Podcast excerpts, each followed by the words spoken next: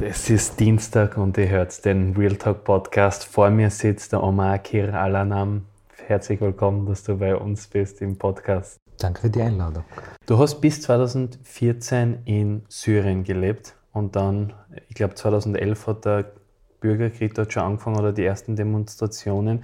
Kannst du uns kurz mitnehmen, wie das war? Wie, wie fühlt man sich da? Also davor war schon ein normales Leben irgendwie und ich erinnere mich zum Beispiel, wo so, so sogenannte arabischer Frühling äh, äh, ja. in, in, in, Tunesien, Ägypten war, dann später Libyen und man hat immer solche Sätze in Syrien gehört, Syrien ist aber anders. Also das heißt, das wird Syrien nicht erreichen, dieser arabische Frühling. Mhm. Ähm, das Leben davor war, hat zwei Gesichter. Das immer, wenn ich von Damaskus erzähle, ich sage, Damaskus hat zwei Gesichter. Einer voll, voller Frieden, voller Leben. Damaskus ist die älteste Hauptstadt der Welt. Das sind alle Eroberer waren in Damaskus. Die Stadt ist so von Geschichten geprägt. Mhm. Und ich sage immer, die damaszenischen Häuser erzählen Geschichten, weil sie nee. einfach so viel erlebt haben. Also auch teilweise so Momente, wo wirklich der Moazen ruft und gleichzeitig die Glocken der Kirche läutern. Also das ist wirklich das Leben zusammen, miteinander, das, das, das, dieser Frieden, dieses friedliche mhm. Leben, inspirierende Leben, ähm, das war unglaublich schön. Auf der anderen Seite war, hat, oder hat Damaskus ein Gesicht voller Gewalt und zwar in Syrien herrscht schon seine seit 50 Jahren einen Diktator. Deshalb muss ich immer hier lachen, wenn die Leute hier in den letzten Jahren von einem Diktator hier in Österreich gesprochen haben, mhm. auf ihren irgendwie Demonstrationen. Weil ich sage, ihr habt gar keine Ahnung von dem, was ein ja. Diktator wirklich bedeutet. Aber du hast ja trotzdem vor 2011 noch in Frieden leben können, oder? Oder hat es dort auch schon viel Gewalt gegeben? Äh, auch, sicher. Also das heißt, solange, also zum Beispiel, ich bin mit solchen Sätzen aufgewachsen. Sch, die Wände ah. haben Ohren. Ich gehe die Mauer oh, wow. entlang und bete Gott, dass ich unsichtbar bin.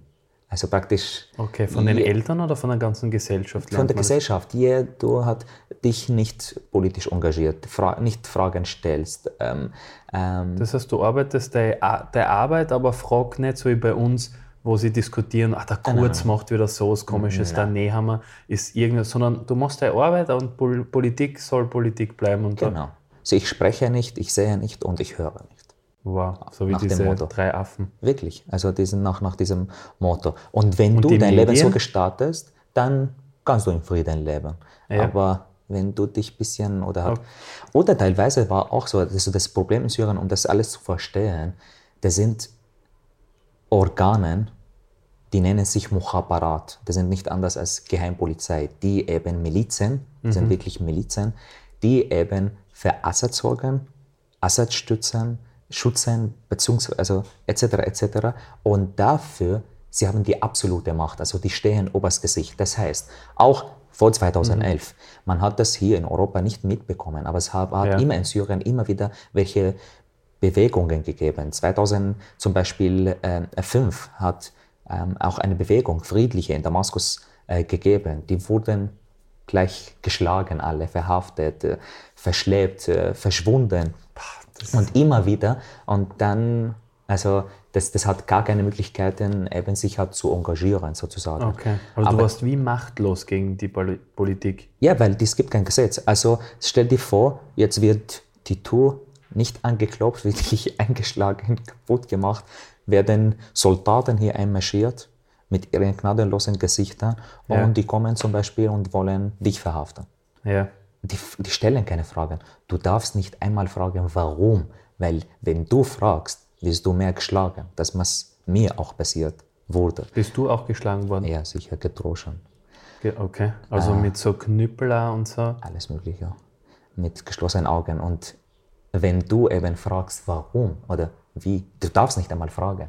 Und dann wird die Person, beziehungsweise vielleicht die ganze Familie oder was noch immer, und stell dir vor, wenn zum Beispiel ich bin dein Bruder, ich will nach dir fragen, wo ist mein Bruder?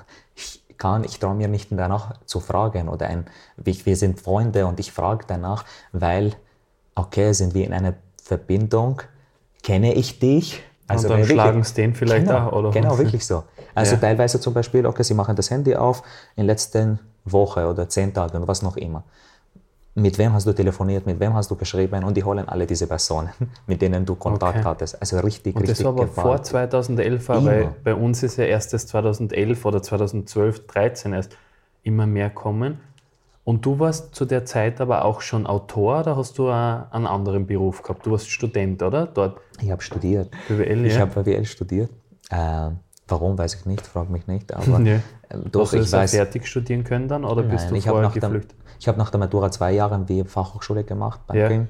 Ich habe das abgeschlossen. Dann begann ich eben Business in Latakia, eine andere Stadt in Syrien, zu studieren.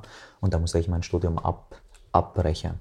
Aber ich glaube, ich wollte das Studentenleben erleben, weil von Ja. Volksschule bis Matura war ich, also in, der, in, in meiner Schule waren nur Burschen.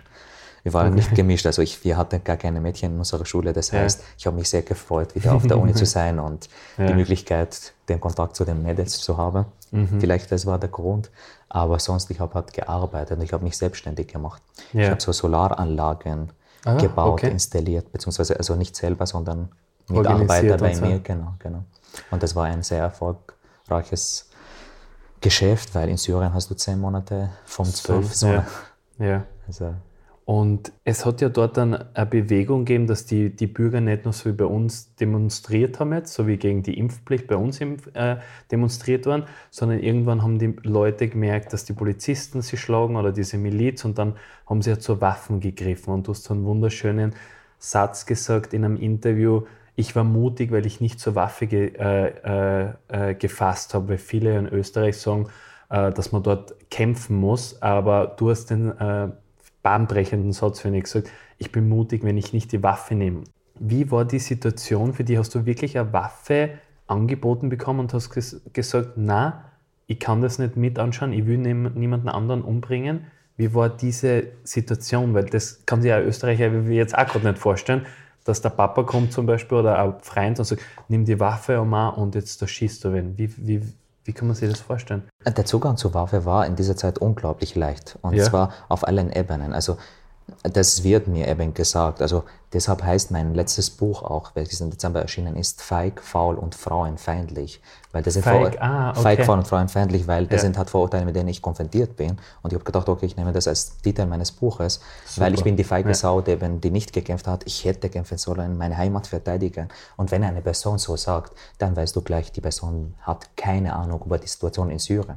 Ich trage eine Waffe Ja. und schieße auf Mitmenschen und so schütze ich meine Heimat. Nein, also das ist Blödsinn. Mhm. Und du weißt ja nicht auf wen du schießt, weil du weißt ja nicht, ob der ist ja vielleicht gezwungen worden dafür. Sind Zivilisten. Also Ja. ich, und zu diesem Zeitpunkt, wie viele junge Männer, und das antwortet auch die Frage, warum sind viele junge Männer, vor allem 2014, 15, gekommen sind oder geflüchtet sind, weil eben sie in den Krieg geschickt werden. Und das hat geheißen, ich muss zur Armee gehen, ich muss eine Waffe tragen und auf Leute schießen, auf Zivilisten. Äh, und das, was ich nicht wollte, weil ich eben sage, ich bin nicht vor dem Krieg geflohen, sondern vor der Gewalt, weil die Gewalt, die du heute ausübst, verdunkelt dein Morgen.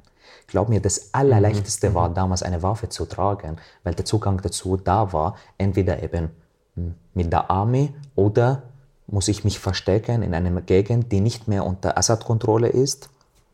Dort sind halt andere Milizen aktiv, teilweise auch Radikalen.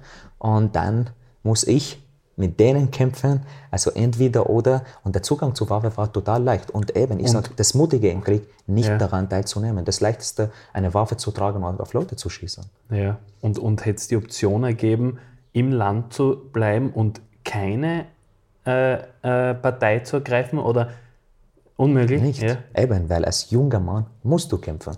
Also es kommt zu einem Zeitpunkt, eben dann, also zu, zu diesem Alter, du musst zur Armee. Du willst nicht. Dann, du kannst nicht in Gegend, die unter Assad-Kontrolle bleiben. Du musst dich halt in anderen Gegenden verstecken. Diese andere Gegenden, die nicht unter Assad-Kontrolle waren, waren unter Kontrolle von anderen Milizen, Milizen die auch teilweise eben sehr radikal waren. Und du hattest nicht wirklich die Möglichkeiten. Manche haben sich in dieser Gegend versteckt, aber irgendwann kamen sie zu Ja. Waffen, weil Ja. einfach hat dort zum Beispiel diese Gegend waren von, von, von Assad um, um, umziegelt. Ja. Das heißt, okay, das Leben war genug schwer da, du hast nicht wirklich Geld verdienen können und vielleicht hast du gekämpft, weil du im Monat 300 Euro oder was auch immer bekommen hast, mit dem du dein Essen kaufen kannst. Ja. Also nein, es hat nicht wirklich die Möglichkeit gegeben. Und wenn du jetzt 2014 dort in, in, in Syrien bist, in deiner Heimat, in dein, und wie, wie lange hat es dauert, dass du sagst, ich, kann, ich will keine Partei ergreifen, ich will nicht zur Waffe, was ja eine unfassbar mutige Entscheidung war und jetzt im Nachhinein viele sagen werden, die richtige Entscheidung. Also ich höre niemand mehr, der sagt, kämpfe jetzt noch für dein Land, weil das ist, wenn du die Bilder siehst, denkst du, das ist ja wie, da ist ja alles in, Asche, äh, in, in, in Schutt und Asche. Wie, wie lange hast du braucht zu dem Entschluss, dass du sagst, ich verlasse meine Heimat? Das muss man sich in Österreich vorstellen. Du verlässt dein Haus, du verlässt deine Wohnung, Freunde, vielleicht sogar Familie, dein Job und du gehst in ein Land, wo du nicht einmal weißt, was dort passiert.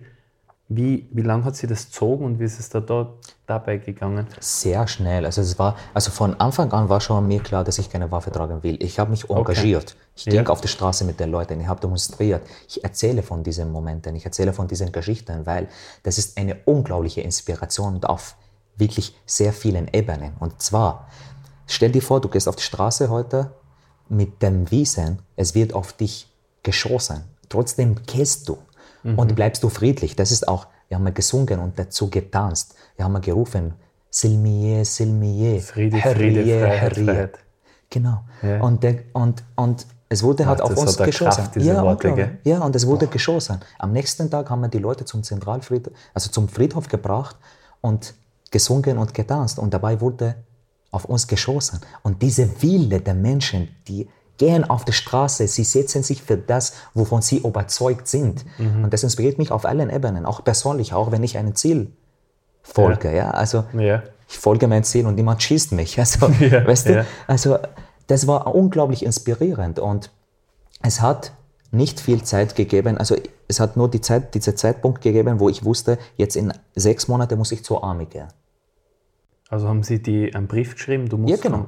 Und bis zu diesem Zeitpunkt habe ich nicht einmal einen Reisepass gehabt, weil ich bis zu diesem Zeitpunkt nie außerhalb von Syrien war. Nein. Wirklich, nie. Also du warst nie in einem anderen nie, Land? Nie. Und stell ja, dir vor, noch ja zusätzlich. Noch sein, ja, oder? Dass du so total verloren. Jetzt muss ich schnell einen Reisepass beantragen und muss Syrien verlassen.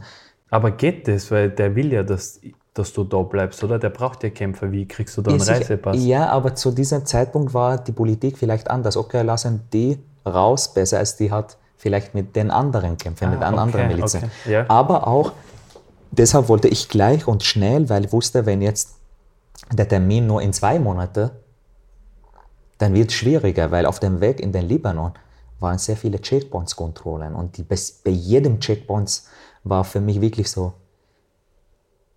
also es war eine unglaubliche Aufregung. Wirklich, es ist ja, weil Sie nicht, vielleicht sagen, man kann sich das zurück, nicht vorstellen. Oder? Nein, weil hätte auch nur gesagt wird, aussteigen. Und wenn das gesagt wurde, oder, dann wäre das unglaublich schlimm. Und bei, jedem, ja. bei jeder Kontrolle wirklich, das war so, also deshalb habe ich noch immer wieder zum Beispiel, ich merke, wenn ich hier vor einer, an der Grenze zum Beispiel, ja. wo da zwei junge Polizistinnen stehen und die anlächeln, Trotzdem Stress taucht das, ja, Stress taucht ja. das von damals. Also von, hat mit dem Moment jetzt nichts zu tun, sondern ja. mit dem Moment der Vergangenheit zu tun. Ja. Und das war sehr schnell. Reisepass beantragen.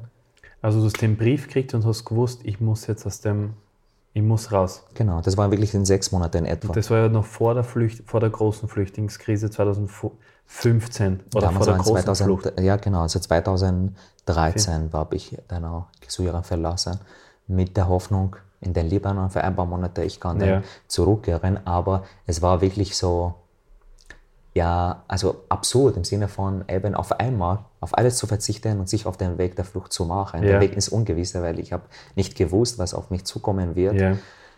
Und ich war eben total verloren im Sinne von, ich war noch nie außerhalb dieser Grenze.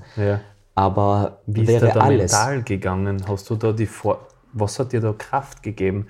So der Wille zu überleben oder was war das so der, der Kraft? Den Frieden. Der Friede? Sicher, ja. weil alles wäre viel, viel leichter, als ich in der Lage kommen werde, wo ich eine Waffe trage und dann muss ich entscheiden, erschießen oder erschossen zu werden, weil jetzt leicht gesagt, sage ich, ich werde nicht. Aber wenn ich in der Lage, in dieser Situation, entweder muss ich schießen, weil diese, diesen ja. Fall hat oft gegeben, Soldaten, die verweigert haben zu schießen, wurden sie erschossen. Und ich hätte, ich weiß nicht, wie ich mich, wie ich reagiert hätte. Weißt du, was ich ja, meine? Und du hast dich für den Frieden im, Sicher, weil alles wäre leichter. Also alles wäre leichter. Und ja. eben, also ich wollte keine Gewalt ausüben. Also, weil nur ja. dadurch wird mein Morgen, mein Morgen eben dunkler, schlimmer, äh, schlechter, hässlicher. Und ich habe. Bereust du irgendwas an der Entscheidung, dass du gesagt hast, ich entscheide mich für den Frieden, jetzt im Nachhinein? Kein Prozent? Nein. Sondern genau eben. Jetzt im Nachhinein, wenn ich jetzt stehe und sage immer, ich bin wirklich dankbar für all das, was ich erlebt habe, weil ohne das All wäre ich nicht jetzt dieselbe Person, die jetzt vor dir steht und das dir erzählt. Also, ja. also alles hat dazu geführt, dass ich mich so weiterentwickelt habe, wie ich heute bin. Ja. Und, und du wärst nicht vielleicht Morava Bestseller-Autor geworden, weil in Syrien hätte vielleicht niemand deine Bücher gekauft. Eben. Und, Eben. und da, ich meine jetzt nicht, dass es um die äh, Bücher geht, aber dass du da vielleicht ganz viele Menschen inspiriert hast und Vorurteile, so wie von deinem letzten Buch, vielleicht, das ist ja ein äh, Geschenk für Menschen, dass du, dass du die Vorurteile von denen vielleicht wegnimmst, dass, dass die Menschen weniger verurteilen. Man weiß irgendwie Beides. nie, was es der Sinn dahinter ist. Sicher, es gibt sicher ein Sinn und ich weiß nicht, was das ist, aber ohne dem, also ohne das, ohne, ohne das alles zu erleben, was ich erlebt habe, das war die Inspiration auch, das waren Geschichten, das war, ja. weißt ja. du, und von denen, von diesen Geschichten ich heute erzähle, ja. weißt du, also ich bin dankbar, dass ich auch fortgegangen bin, weil auch, wenn man fortgeht und in neue Welten sich bewegt, neue Sprachen, neue Länder, neue Menschen, neue Mentalitäten, versteht viel mehr von der Welt. Ja, Wirklich. Voll. Ja, Reisen. Viel, viel Reisen. Ja. Unglaublich, unglaublich. Und ja. eben immer wieder so stelle, wenn ich nicht gegangen wäre, wie wäre ich heute? Mhm. Ich weiß nicht. Ach, das ist eine das wirklich ist sehr, sehr, ja. sehr spannende Frage. Ja, ich bin sehr dankbar eben. Deshalb habe ich Schwierigkeiten zu sagen, stolz. Oft, weißt du, ich bin in der Lage, wo ich halt sehr viele Bewunderungen immer erlebe. Von wirklich älteren, jüngeren und immer so, aber du sollst auf dich stolz sein. Und ich habe Schwierigkeiten mit diesem Begriff, weil ich sage, ich brauche diesen Stolz nicht. Also im Sinne von, ich habe es geschafft, ich bin so toll. Ja. Ich bin eher zufrieden. Ja. Ich bin eben zufrieden, dass ich keine Waffe getragen habe. Ja. Frieden, zufrieden, dass ich diese Arbeit machen darf, die ich liebe. Ich bin ja. zufrieden, dass ich eben Geschichten erzählen kann und andere Leute inspiriere. Und dadurch eben vielleicht was verändern und verbessern. Weil mit 20 ging ich auf die Straße und ich dachte, ich will die Welt verändern. Mhm. Heute weiß ich, dass ich die Welt nicht verändern kann, aber vielleicht eine Welt Ein, oder mehrere. Ja, ja, sicher viele mit deinen weißt Büchern, also, mit deiner Geschichte. Ja. Und jetzt hast du von den Checkpoints äh, äh, erzählt. Was war das Packendste noch oder das, was die am meisten bis heute begleitet noch von dieser Reise von, ich glaube, du warst von äh, Libanon, Türkei und dann Österreich, zuerst Tirol und dann, glaube ich, bist du in die, in die Steiermark äh, kommen. Nimmt dich diese Reise noch mit? Also spürst du diese Reise noch? Weil das ist ja eine riesenlange Reise. Ist die Reise noch in deiner Gegenwart vorhanden oder ist das, war das ein Kapitel von, von, von deiner Welt? Das ist ein Teil meiner Identität. Also ich sage ja. immer eben, was wir davor gesagt haben. Ich bin nicht derjenige, der eine Fluchtgeschichte erzählt, im Sinne von, ah, oh, das war schwer. Und Nein, ich bin mhm. mit was anderes unterwegs, aber auch diese Flucht, weil das ist ein Teil meiner Geschichte und meiner Identität. Und ich habe sehr viele bewegende Momente erlebt, die ich mitnehmen konnte und die ich auch weiter erzähle. Nicht um eine Fluchtgeschichte zu erzählen, sondern genau um Leute durch diese Momente inspirieren zu lassen, mhm. indem ich das ja. eben vielleicht auf der Bühne erlebe, beforme, die Emotionen transportiere dadurch. Und eben zum Beispiel ein Moment in der Türkei, wo ich eben Toiletten putzt, geputzt habe. Ich, ich, ich habe Libanon verlassen mit der Hoffnung auf was Besseres. In die Türkei. Ich begann nach fünf Tagen zu arbeiten in einem Restaurant und meine Aufgabe war putzen, Tische, Sessel und dann die Toiletten. Und wirklich dem Moment, mhm. wo ich vor dem Spiegel stand und ich halt mit zu mir sprach und zynisch, also, du hast nach neuem Anfang gesucht und schau, wo du bist. Du putzt Toilette. Also war das so ein Tiefpunkt, wo du da gedacht hast? Total, weil das ist halt, ich war damals eben 22, Ja. Ich war in Syrien Student, BWL, ich machte mich selbstständig, das Leben geht schön und Ja. jetzt stehe ich da und putze Toiletten und was das bedeutet ja. für mich. Trotzdem aber aber, nur besser, wie jemanden umzubringen, eben, oder? eben, und das ist Ja. genau diesen Sinn viel, viel leichter, weil da habe ich den schönen Moment erleben dürfen in mir. Also ich habe so viel dadurch lernen können, weil ich habe gewusst, das ist meine Realität. Ich kann 100 Jahre da sitzen jetzt und jammern und mich beschweren, aber es wird sich nicht ändern. Ja. Wenn ich mir selber nicht helfen kann, niemand kann mir helfen. Und so am nächsten Tag kam ich lächelnd in die Arbeit. Ich habe nicht nur geputzt, ich habe gerne geputzt, mit Freude. Wirklich, ich musste zum Beispiel nur die Tische putzen. Nein, ich habe die Tische und die Wände, weil ich Freude dabei haben wollte. Und dadurch War das eine ging mir Entscheidung besser. in dir? Sicher. Also du hast einfach sagen können, ich entscheide mich jetzt, dass ich das gern mache. der Untergang, weil nur dadurch, ich habe eben, wenn, also muss man ein bisschen hat, ähm, ähm, wie sagt man, logisch denken und reflektieren. Okay, die Situation, ich, diese Situation habe ich nicht selber ausgesucht. Meine Entscheidung wäre, wie ich damit umgehe. Und so entscheide ich eigentlich immer mit. Also, und so war mein Zugang äh, zu, zu der ganzen Sache. Und eben hätte, musste ich Geld verdienen, musste ich irgendwas arbeiten, weil meine Ja. Situation jetzt anders war und hätte halt vielleicht 14 Stunden hat dort oder 15 Stunden in dem, in dem, in dem Restaurant zu, zu arbeiten zu müssen mit einem zerknitterten Gesicht und traurig und wütend und was hätte ich davon profitiert, außer Ja. die negative Stimmung? Nein, ich habe das gemacht lächelnd und dadurch konnte ich das Gute profitieren. Mhm. Und kannst du dich nur erinnern, was du verdient hast in dem Restaurant? Puh, sehr wenig. Sehr- Wirklich Hungerlohn und am Ende Ein Essen. Nein, am Ende haben sie zum Beispiel gesagt, das war so, du bekommst kein Geld, weil ich halt die Arbeit verlassen wollte. Und ich konnte mich nicht beschweren, weil ich hatte die Möglichkeit dafür nicht, weil ich eigentlich nicht arbeiten darf, weil ich keine Arbeiterlaubnis habe, wie Ja. alle Syrer, die in, in, Ja. in, in, in, in der Türkei damals waren. Ja. Also, Und dann von der Türkei, das nächste Ziel Öst, war Österreich schon, oder? Nein. nein, also ich- deshalb muss ich, letztens war ich jetzt bei, bei Barbara Stückel zu Gast ja.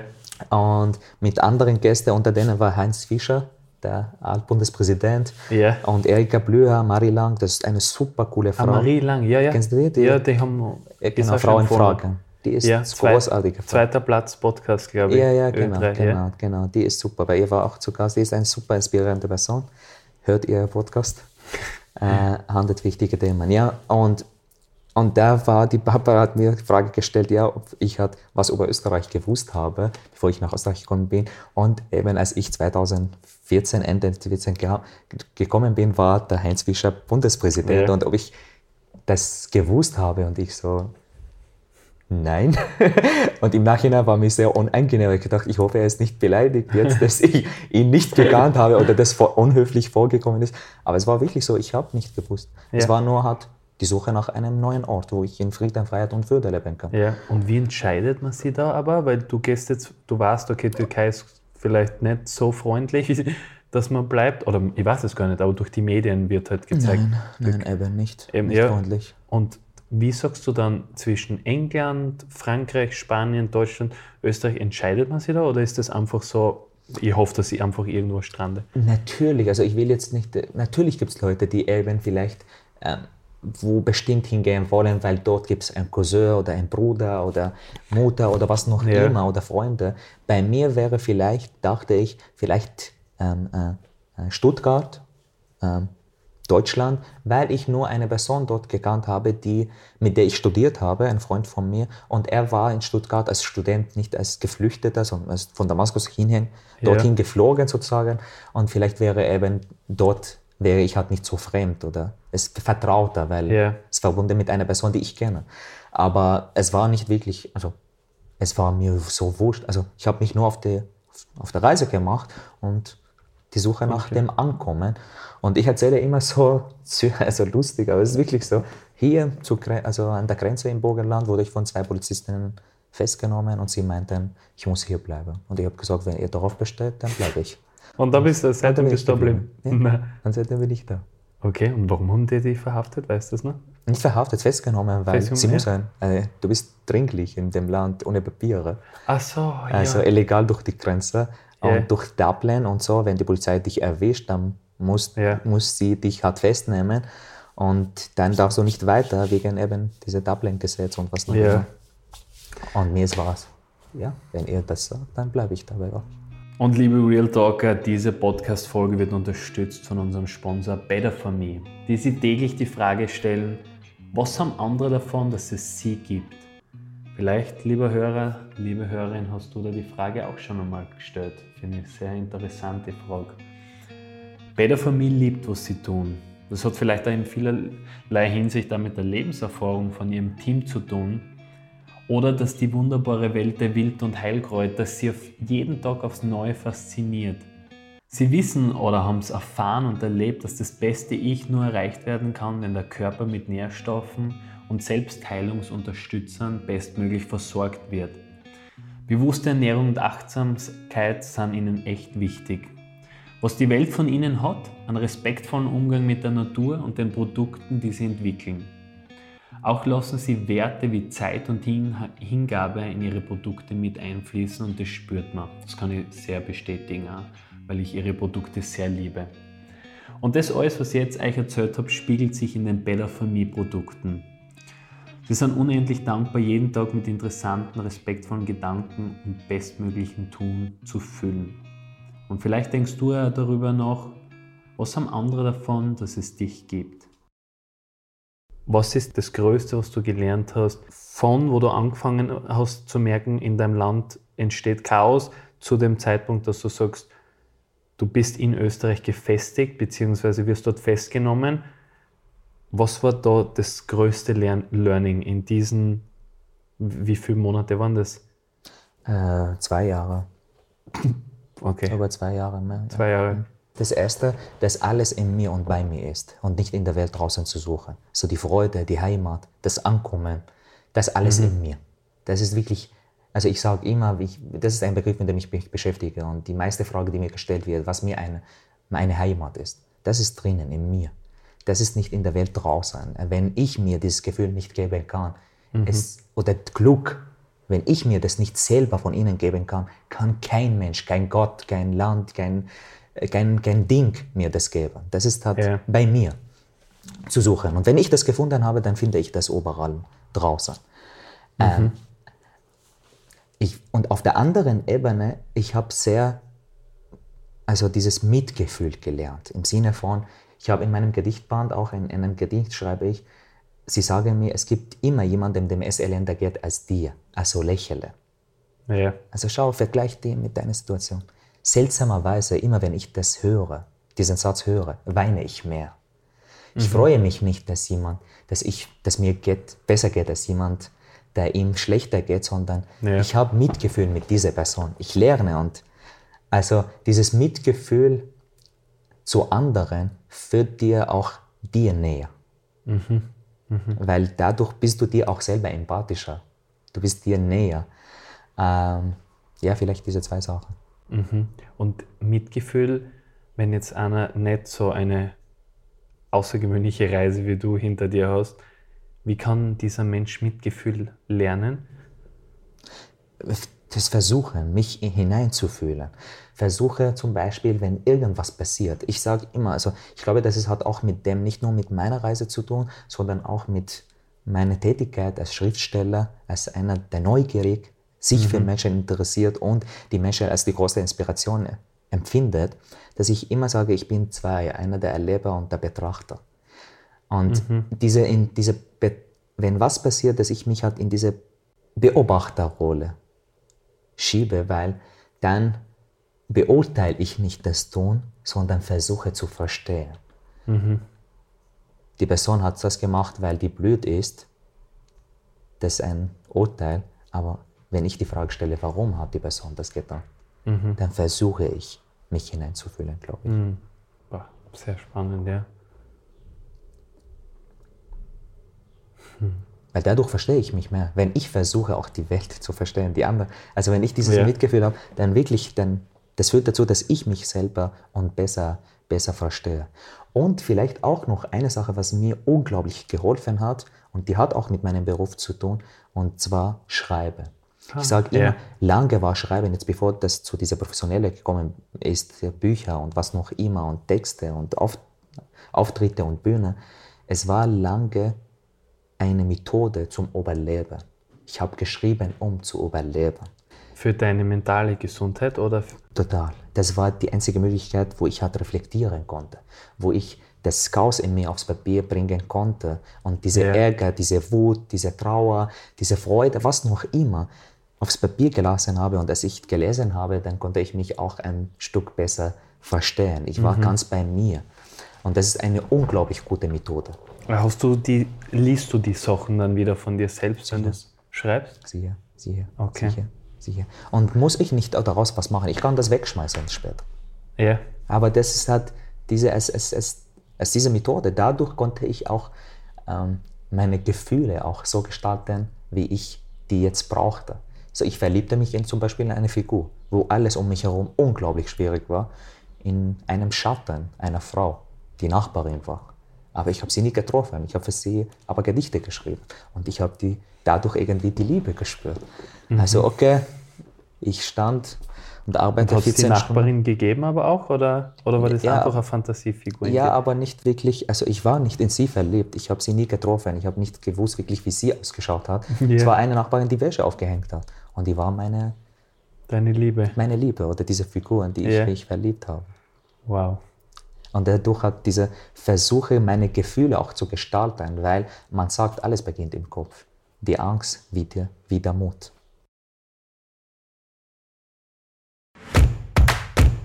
Real Talk.